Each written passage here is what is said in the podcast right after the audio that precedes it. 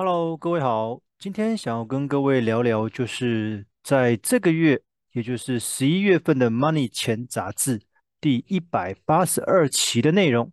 因为刚好我有幸又受邀采访，聊聊有关理财的议题。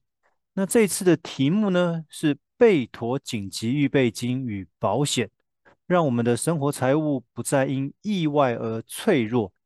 因为这一期杂志的主轴叫做反脆弱，它前面提到了。其实面对金融市场，我们生活有很多不确定性。那为了要有更加的抵御能力、防御能力，降低我们可能未来经济断炊的风险，我们应该要优先巩固我们个人的理财还有保险方面的配置，然后强化我们个人财务的反脆弱性，减缓意外对于财务上面的冲击。那其实杂志里面有观察到说，有一部分的投资人他只重视持续加强投资部位。甚至于将全数的闲置资金投入市场，或是一个不重视保险，导致个人的资产非常的脆弱。一旦市场或者生活中出现不利的重大事件，他的财务跟生活都有可能受到打击，甚至连维持基本的生活都有问题了。为了避免连生活都过不下去，那会建议在投资之前，我们要先备妥所谓的紧急预备金，并且拥有基本的保险保障。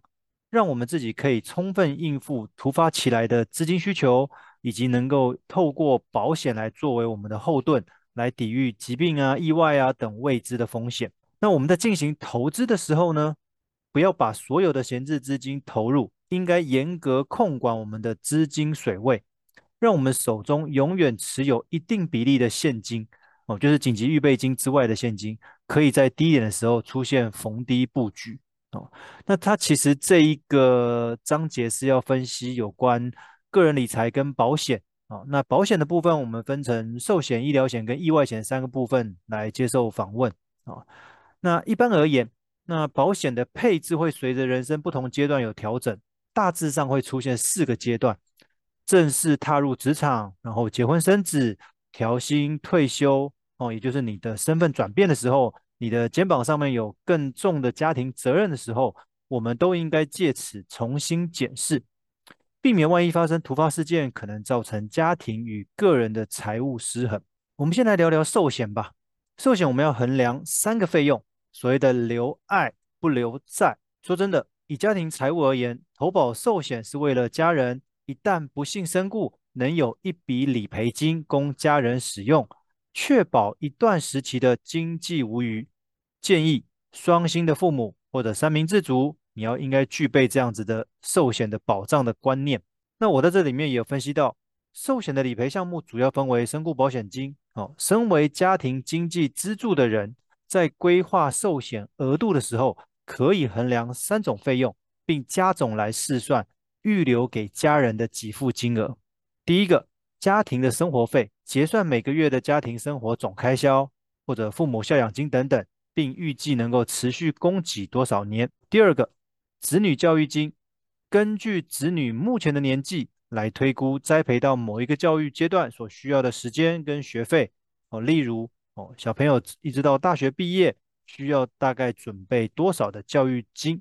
第三个呢，手上是不是有各项的贷款余额？计算一下。尚未还清的房贷还有多少？或者每个月需缴付多少的房租费用？预计租多久等等，以及其他的贷款剩余费用。其实寿险是用于规避阶段性任务的风险。那普遍一般来说都是在青壮年的时候会需要比较高额的额度。接着随着我们的年纪增长，我们的家庭责任逐渐减轻之后，此时寿险的需求也会跟着下降。那我们到时候就可以把这些相关的保费预算用在其他规划上。那衡量所需的寿险额度之后，万一保费超过预算，我会建议应该以不影响个人与家庭财务为考量。你可以选择投保定期寿险。那我的保额则以渐进式来调整。比如说现阶段还没有小朋友的话，那我的寿险理赔金主要用于父母孝养金或房贷。那等小孩子出生之后，再调整寿险额度。我们才能有效的兼顾所谓的预算跟保障的需求，哦，这是只针对寿险的部分。接着记者又问，那医疗险的部分呢？我这边建议，医疗险要必备三个项目来规避个人的疾病风险。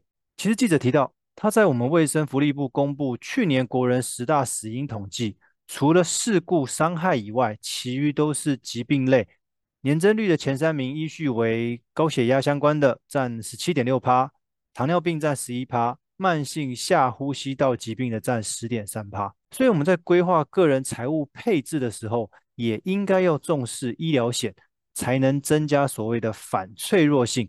而且医疗险适用于转嫁我们个人的医疗费用支出，避免成为家人的负担。我这里没有提到，基本的医疗险主要包含三类。分别是住院的实支实付医疗险、住院的日额险，还有手术险。其实随着医疗技术的进步，实支实付型的医疗险成为必备的险种。而且现在多数的保单都提供实支实付与住院日额择优给付的选择。